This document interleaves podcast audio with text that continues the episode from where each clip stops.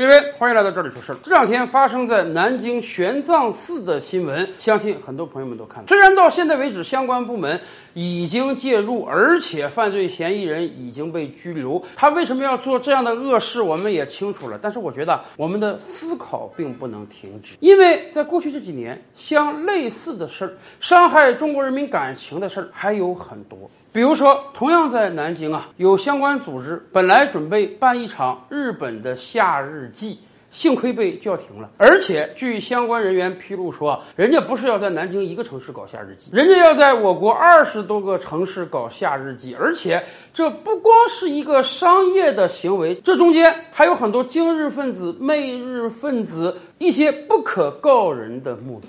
不光这样啊，大家记得吧？前两年爆出的新闻，我国多个城市呢兴建了一些日本风情街，好好的中国街区呢，通通给打扮成日本的样子，甚至说，哎，来逛的人你必须得穿和服才行。他们想在中国大地上制造一个又一个小东京、小大阪。还有再往前，我国有一个知名的女明星，大家记得吧？当年还把日本军国主义的旗子“旭日旗”。做成图案穿到自己的服装上，这些年来这些事情是层出不穷的，所以引发我们两方面的思考。第一呢，就是教育的问题。抗日战争已经结束七十多年了，对于很多人而言，这似乎是一场几十年前的往事，甚至经常有人说，我们为什么要老揪着这个历史的辫子不放呢？啊，为什么不能一切向前看呢？问题是啊，日本人。对待战争的态度，他从来和德国人就不一样。咱们就不说两国领导人面对战争的不同态度了，咱们就说法律层面。德国今天是有明确法律规定的，任何人在德国你要宣扬纳粹主义，使用纳粹的标志旗子。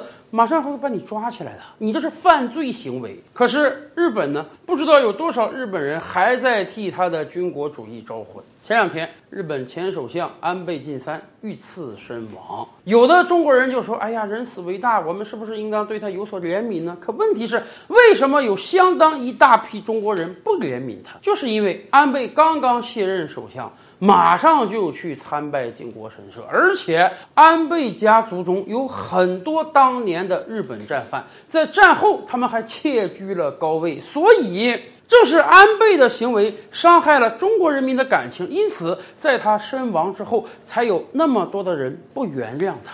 这确实是一个教育问题啊！今天我们很多年轻人会去欣赏日本的音乐、动漫，会去购买日本的商品，这个倒是无可非议。可问题是。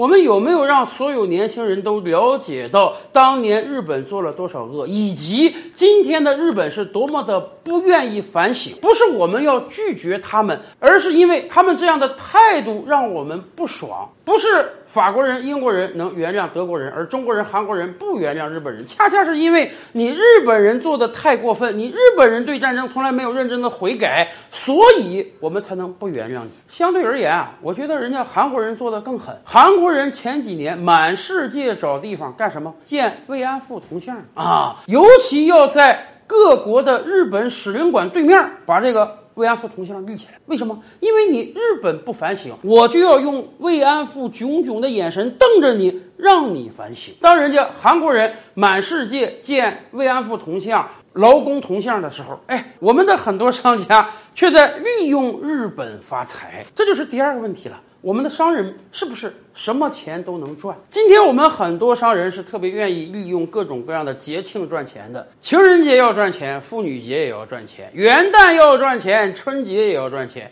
他们很善于把每一个节日变成购物节。